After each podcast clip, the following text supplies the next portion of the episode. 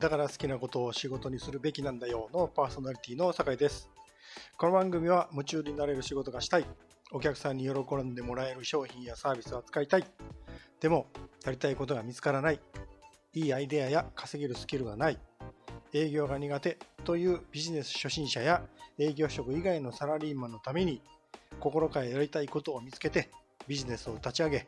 やりがいのある仕事と安定収入を両立する企業新規事業の始め方や売上顧客数アップのヒントをお送りしています、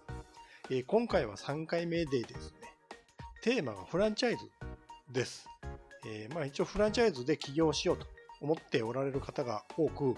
えーまあそれは失敗しにくいのとか儲かるのというような、えーこう意見というか、えー悩みが多いということに受けて、えーまあ、今日はお話をしていこうと思います。えーお伝えするのは4つのことをお伝えします。えーまあ、フランチャイズって本質的に言ってどんなビジネスなのかということと、で、まあ、フランチャイズは当然加盟をしますので、その加盟の時にまあ支払う。で、実際にビジネスを進めていく時にも支払うお金があるので、えーそれは結局何のお金なのかっていうことをちょっと深掘りします。で、フランチャイズに加盟した時に、まあ、3つのものが得られるのかなというふうに考えているので、えーそれについて解説して、で、最後に、えーまあ、フランチャイズで影影えー起業したいという方に向けて、えーその時の3つのポイントについてお話ししていこうと思います。で、まずフランチャイズとはということで、まあ、どんなビジネスなのかを一応辞書的に、えーまあ、お話しすると、これ、信号自治用語辞典っていう、まあ、ネットでちょっと調べたんですけどね。そこは、こういうふうに言ってます。えフランチフランチャイズとは、本部が加盟店に対して自社商品の販売権、営業手法やブランドの使用権などを認め、統一ブランドのもとに営業展開、そのようにして加盟店が得た利益の一部を本部が対価として受け取るといったビジネスモデルということですね。えーまあ、コンビニとかね、レストランとか、まあいろいろ、特にサービス業とかで多いですかね。物販とかもね。で、まあ、今回はじゃあその初めて起業する方がフランチャイズを加盟するといった状況を想定してお話を進めていきます。で、まずフランチャイズに加盟するっていうことの本質はどういうことかをまず考えておきます。で、フランチャイズは結局どんなビジネスなのかを一言で言うと、成功ノウハウの販売ですね、これ。要はノウハウを買うってやつです。で、まあ違った言い方をすると、起業とか開業の支援ってことですね。で、要は本質的に言うと、例えばコンビニだったらコンビニっていうその業種で起業か、まあ、もしかしたらあのすでにビジネスされてる方が新規事業をまあ手掛けたいという、まあ、その業種の初心者っていうんですかね、の方に向けて、まあぶっちゃけた言い方すると、儲ける方法を教えますよというビジネスです、これ。で、こういうビジネスなので、フランチャイズを加盟している、あの、フランチャイズの加盟を考えている方に、ちょっと次の質問にお答えをしてみていただきたいなと思います。個人的な意見では、この質問に即答できない場合、ちょっと考えをこう改めてもらうか、フランチャイズの加盟の契約は待ってもらった方がいいかなと思います。で、質問の一つ目です。えーフランチャイズで提供されるそのビジネスね。例えばコンビニとか、掃除代行とか、こう中古品の買い取りとかになりますよね。で、そのビジネスが本当にやりたいんですか？っていうのが一つ目です。で、もう一つ。フランチャイズ加盟以外で、そのビジネスのする方法を検討してみましたか？もう一回言いますね。フランチャイズで提供されるビジネス、コンビニだったらコンビニとかを本当にやりたいんですか？で、フランチャイズに加盟する以外に、そのビジネスをする方法がないのかどうか、検討してみましたか？っていうのをちょっと考えてみていただきたいんですよ。で、こう質問の意図をちょっとご説明しておきます。えー、もう本当にやりたいです。他にも検討しましたけど、フランチャイズが最もいいと思いました。っていう方は、どうぞ加盟していただいて結構だと思います。が、え？本当にやりたいのって言われると、あれ？みたいなね。いや、フランチャイズ加盟以外にそのビジネスの方法って考えたことないですっていう方は、ちょっとこの質問が一体何を意味しているかっていうのを、まあ、聞いていただいた方がいいかなと思います。で、要は、フランチャイズに加盟しようと思っておられる理由が、そのビジネスをやりたいという理由ではなく、何か他に理由があるんだとしたら、あなたがこれから選ぼうとしているフランチャイズ加盟っていう選択にね、合理性があるかどうかというのを確認してみていただきたかったんです。で、要は成功ノウハウの販売なので、本質は。言うと、フランチャイズを提供している側からすると、初心者でも失敗しませんよみたいなことを話しますよね。当たり前ですからね。成功ノウハウを販売している側が失敗するかもしれませんとは言わないですけどね。で、例えば、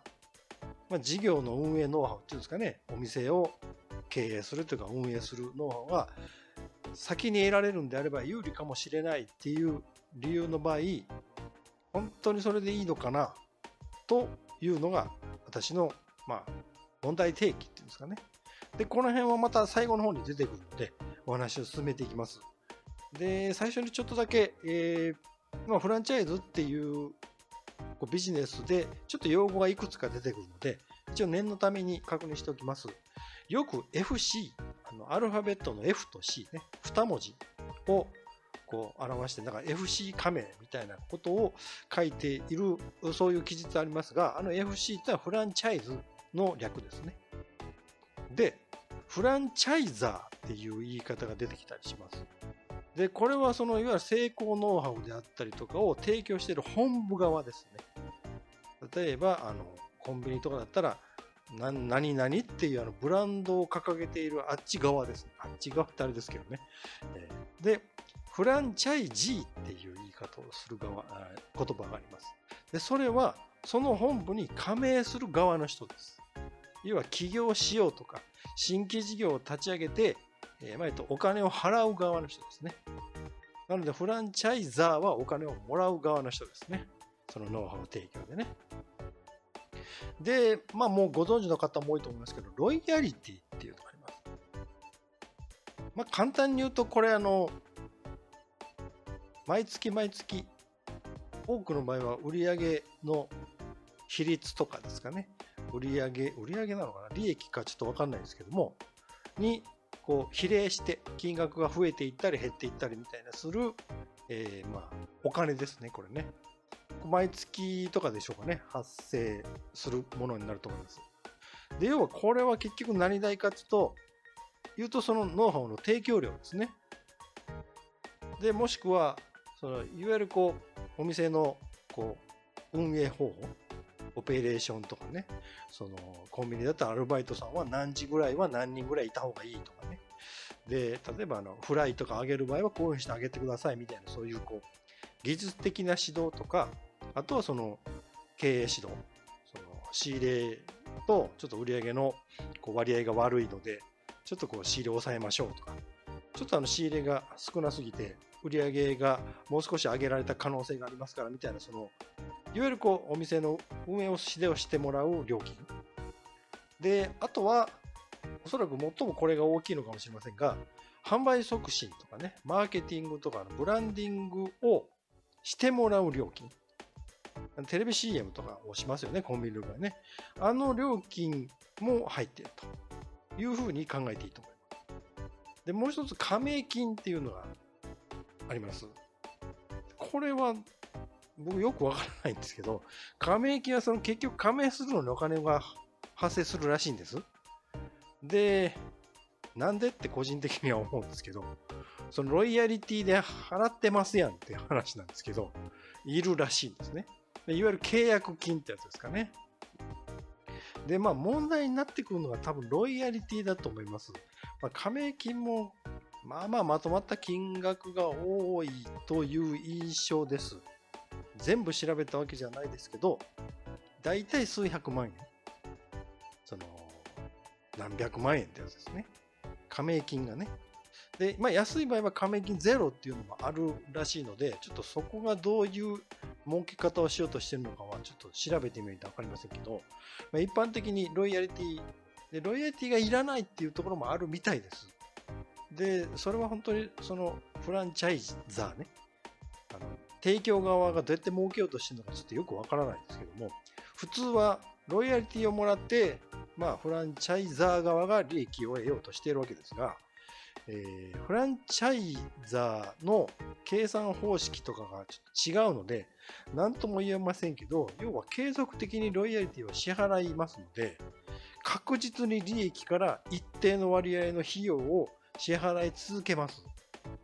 で、まあ、それがあの広告代であったりとか、いわゆるこう、まあ、経営コンサル代みたいなもんだと思って、ま、納得できる方はいいんですけども、まあ、もしそれが納得できるかどうかを、その支払うロイヤリティの金額とね、比べると、もしかしたら割り合わないんじゃないかなとかっていうふうに考えるのも、加盟か、加盟するかどうか、複数の業者がある場合は、その、どこのフランチャイズの本部に加盟するかを決める判断材料の一つになるかと思います。で、次は、あの、まあ、フランチャイズで先ほどお話したように、ロイヤリティとか加盟金とか、で場合によっては保証金とか、でもしお店を、こう、構える場合、コンビニとかの場合、あれ土地を借りたり、でお店の建物を建てたりする費用もかかります。かなりお金がかかりますので、まあ、お店を準備したりするのは、まあ、もちろんかかるのはしょうがないんですけども、そのいわゆるロイヤリティとか加盟金っていうこう何代なん結局それっていうのをちょっと考えておきます。で、フランチャイザー側、本部側は加盟金やロイヤリティなどを払うことで、加盟店側、加盟者側にこの3つを提供しているというふうに考えていると思います。要はあの加盟する側、フランチャイジー側はこの3つを買うというふうに考えてもらったらいいかなと思います。で、その1つはビジネスモデルです。で、2つ目がマーケティング。で、3つ目がビジネスノウハウですね。で、要は、これら、本当の場合、まあ、一般的に全く誰の指導も得ずに起業する場合、全部自分が考えるということです。ビジネスモデルも考えるし、マーケティングのプランも考えるし、そもそもビジネスを運営するノウハウも自分が生み出していくというのをお金で買いますよということですね。で、一応ちょっとビジネスモデルとマーケティングに関しては、ちょっとだけこう補足しておきます。で、ビジネスノウハウというのはまさにその業種のお店とか商品とかサービスを提供するノウハウを販売するということなので、まあ、要はそれさえ知れば、まあ、極端な言い方すると、初心者でも次の日からま商売はできるということですよね。で、他の、例えばまビジネスモデルでいくと、これいろんな方がいろんな言い方をしているので、あくまで私の解釈というふうに捉えていただいた方がいいんですが、まあ、一言で言うと、利益を出す仕組みのことです。で、利益を出すっていうと、まあ、言うと、普通の感覚でいくと、売上を得ますよね。お客さんから料金払ってもらいますよね。コンビニだったらいろんなものを買ってもらった時の代金得ますよね。で代金を得たうちから経費払いますね。例えば物を販売している場合は当然仕入れが必要ですね。いわゆる原価をその作ってくれたメーカーさんに払います。で、家賃払います。電気代払いますみたいな経費かかりますね。その経費を引いた残りが利益ですよね。で、ビジネスモデルを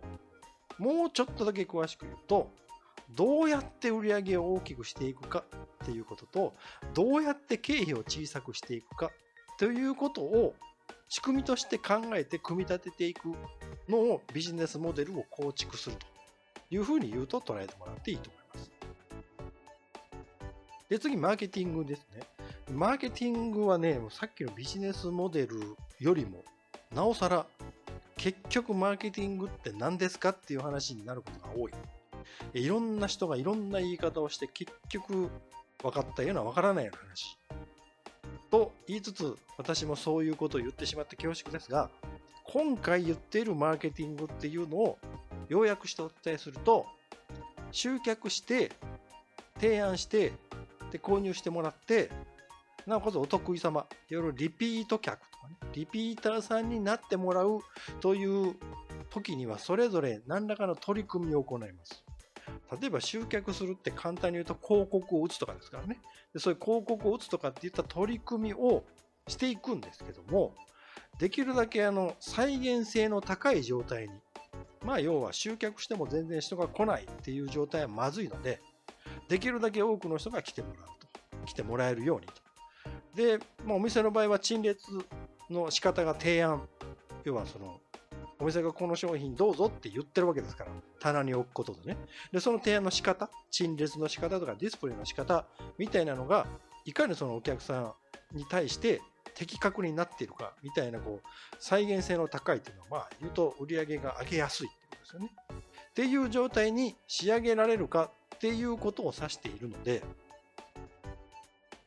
まあ、今まで言うと集客して提案して購入してもらったお得意さんになってもらうっていう4つのことがあるんです。でこの4つのことをそれぞれできるだけこういい状態で組み合わせておかないと例えば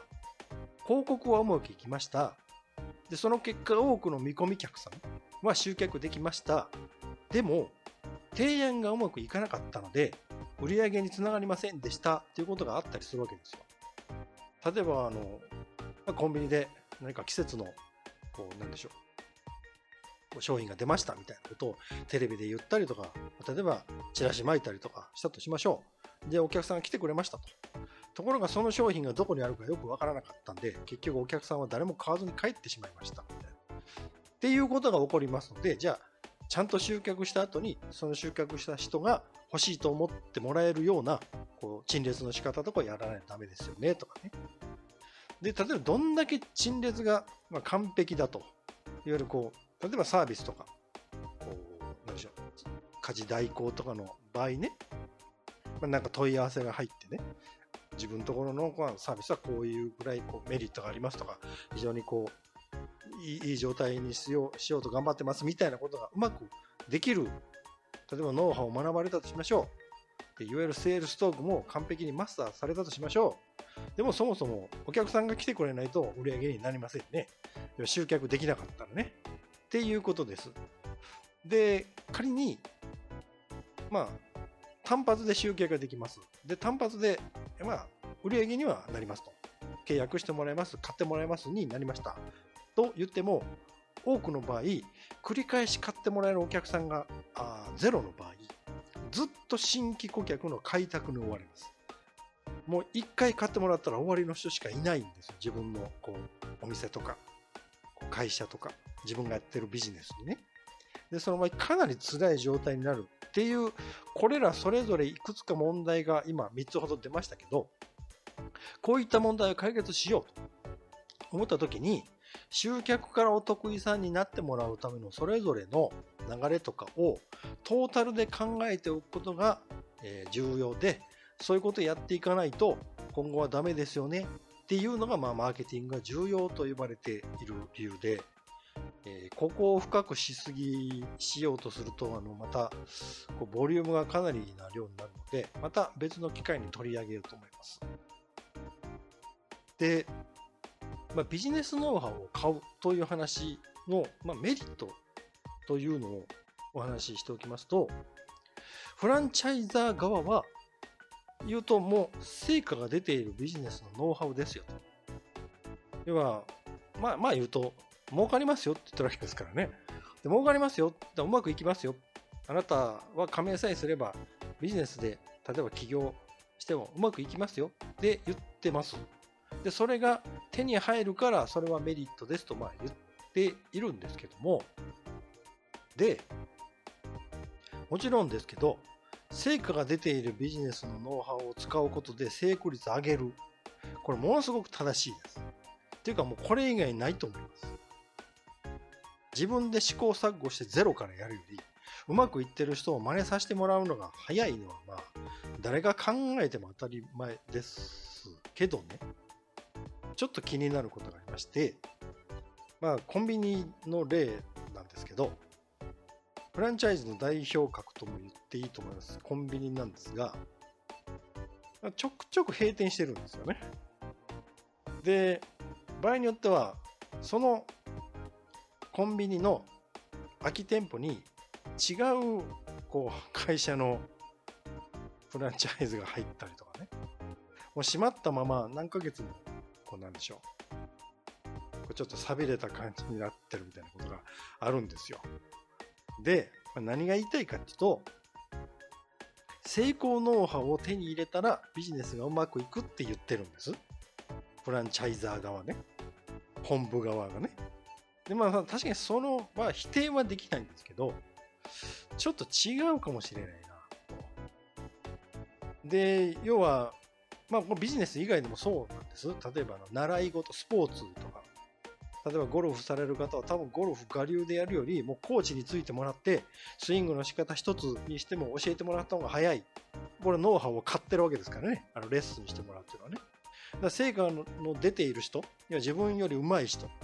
スポーツだったら自分より上手い人ビジネスだったらその業界ですでに儲けてる人から習うのは当たり前なんですけどフランチャイズだけで考えてい時にフランチャイズに加盟したら企業で成功できるっていう考え方はちょっと難しい。何を言ってるかっていうと、フランチャイズを利用して自分がその業種のビジネスを成功させるときに、最もフランチャイズのシステムが効率がいいっていうふうに考えておかないと、なんかフランチャイズに加盟したら終わるっていう感覚はまずいかな。フランチャイズはあくまでスタートに過ぎないので、でそのフランチャイズに加盟した上で、そのこ本部が用意してくれているいろんなノウハウとか、その経営指導とかも含めて、全部自分がこう、ま、それを利用させてもらったのが早く起業できるとか、新規事業が立ち上がるというふうにしないと、まあ、言い方悪いですけど、もう雇われてるのと変わらないんですよ。要はもう全部本部の言う通りにしたらうまくいくんでしょっていうのを、起業した状態でやるんです、それ。で、言うと全部本部からの指示通りにやりますみたいなことでいくと、これサラリーマンと何が違うんですかねみたいになりますよ。しかも、赤字とかもしなったとしても、その分は全部自分側ですよ。サラリーマンだったらそんなことないですよね。会社が持ちますからね。っていうことを考えると、ノウハウをこう得られるとか、経営のサポート、その業務の指導とかがあるからフランチャイズの加盟にメリットがあるかっていうのとはちょっと違うような気がします。っていうのが意見ですね。にもかかわらず、やっぱりフランチャイズでこう起業できますみたいな案件めちゃくちゃあるんですよ。そのフランチャイズの比較サイトみたいなのもいっぱいあるんですよ。まあ、要は、この状況が何示してるかっていうと、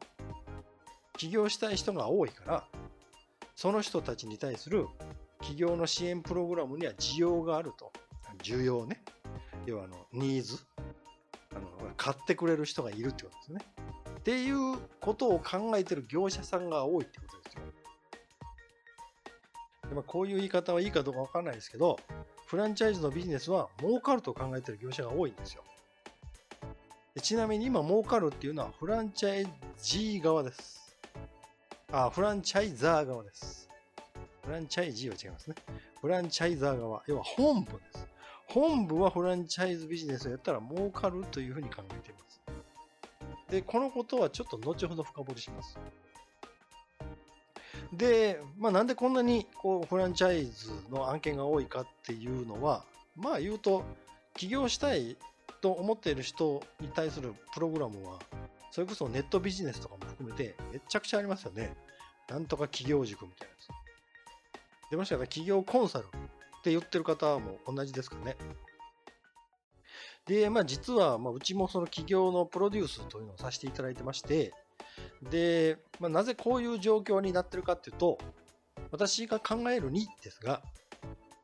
起業をするということ、ビジネスを立ち上げるということで、体系的にこう学べるところがないというのが実体験としてもあります。かなり私、こう起業で苦労しまして、で、企業に必要な知識とか情報は結局どれだけあってでそれぞれがどういう内容かというのを全部網羅してるところがなかったため全部断片的にその時にこう教えてくれるっていうんですかね。なんか伝えてくれることをやこう実践はしてなんかうまくいかないんでって調べていったらなんか違うことも必要だったみたいなことが多くこうなんか全然こう結局どんだけいるんですか？何をどんなレベルでやったらいいんですかっていうのが分からなかったっていうのがあってかなり混乱しました。でもう一つ混乱する要素の一つとしては企業支援してるコンサルタントとか企業のプログラムのこう提供者塾とかその何でしょう起業するコミュニティみたいなのもあると思うんですけど全部言ってることが違うんですよ。なんかこういうやり方したらいいって言ってる人とそのやり方自体を否定するような人もいるんですよ。でも何が結局いいのかよくわからんっていうのがあるんでまあちなみにですけどうちはそれらを解消するために、まあ、企業支援のセミナーもやってますし私がプロデュースして、まあ、ちょっとリーダーシップと取らせてもらうっていう感じですかね。私がこういうふうに進めていかれたらどうですかっていうのをこう、その都度その都度必要なことを全部お伝えしながらやるみたいなのも提供していますので、まあ、そういうことも利用されるというのを、ちょっとフランチャイズだけに固執、まあ、される必要もないのかなっていう、まあ、意見として聞いていただければいいかと思います。で、えー、結局フランチャイズの仕組みっていうのは、どんなものなのかをもう一回深掘りしておきます。で、加盟店側、フランチャイジー側の視点で見ると、先ほど申し上げたように、初心者なのに、その業界の、そこで、まあ、要はどうやったら儲けられるかっていうビジネスモデルと、どうやってこうお客さんを集めて、で、そこで繰り返し買ってもらえるようになってもらうか、みたいなマーケティングを作るっていう方法と、でそもそもそのビジネスをするために必要なノウハウ、お店を経営するとか、仕入れとかが必要だったら仕入れるこう商品そのものであったりとか、で、出て陳列したらいいかみたいなそういうノウハウを手に、まあ、入れることで、次の2つがまあ手に入るのかなと。一つは時間が節約できますね。えー、単純にこう、まあ言うと、コンビニとかでもオープンさえしてしまえば、もうその日からビジネスが立ち上がりますので、まあ早い話がその日からその、まあ、業種のビジネスができるということと、まあ、成功のノウハウ、いわゆるこう、うまくお店を経営したりとか、そのサービスを普及させるノウハウが手に入るはずなので、失敗の確率を減らせる、減らせるっていう感じです。減らせるかな、本当に。っていうのがちょっと、まあ、疑問になりますが、ここを深掘りすると時間かかるので、次いきますね。で、次に、まあ、どんなビジネスなのかを加盟店側の視点で見ると、結局雇われではないです。いわゆるこう、会社を起こさなかったら個人事業主っていうやつですね。自営業者ね。まあ要は自分がビジネスしている状態です。けど、雇われているような状況になることがあります。で、まあ、フランチャイズの本部は基本的に自分のところのブランドね、コンビニだったらその、ありますよね、ロゴがね。あのああのブランドとか、で、自分のところが、例えば物販だったら品ぞれをするリストとかも決まりますので、それを守らないといけません。ということは、自分の意思でビジネスができない。自分の意思で例えば仕入れを変える。量を増やす減るっていう減らすっていうのがどこまでできるかっていうとちょっと怪しいらしいです。なんかちょっと裁判になったりしたりしたっていう話も聞いたりしますしね。で、そもそもで言うと、本来起業するということは、自分がビジネスをするということです。で、これどういうことかっていうと、全部自分が決めてコントロールするってことです、本来。例えばお店をする場合はそのお店をどこに出すかどんな広さにするか何を置くかどういう置き方にするかいくらの値段にするか全部自分が決められるんです。本来なら。そこが醍醐味なんですよ。ビジネスをするっていう。もしかしたらこの商品はうちのお店に来てくれてる人だったらもっと喜んでくれるかもしれないからこれを仕入れて売りたいと思っても本部側がそれはうちのブランドに合わないからダメですってのはできない。っていうこうジレンマが発生することがありますよっていう。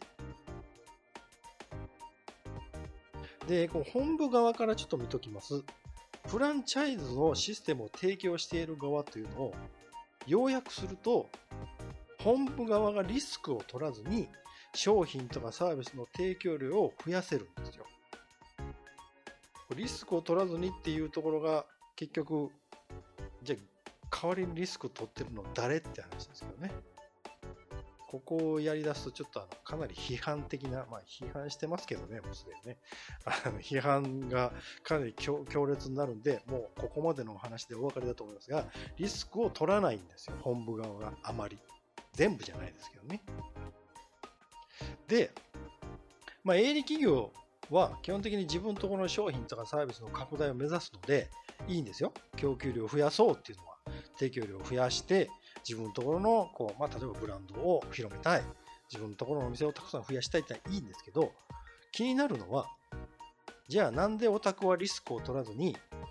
フランチャイズをせずに、まあ言うと直営店でやらないんですかっていう質問です。ね？っていうね。ここから先はもう察してください。賢明な方だったらお分かりだと思いますが、あるんですよ。っていうことですね。で、まあ大体フランチャイザー側、本部側は、ビジネスパートナーとして対等な関係で、加盟店の、まあ、オーナーさんっていうんですかね、オーナーさんとウィンウィンの関係を築いて、そのうちが提供している商品とかサービスの普及に協力してもらうことで、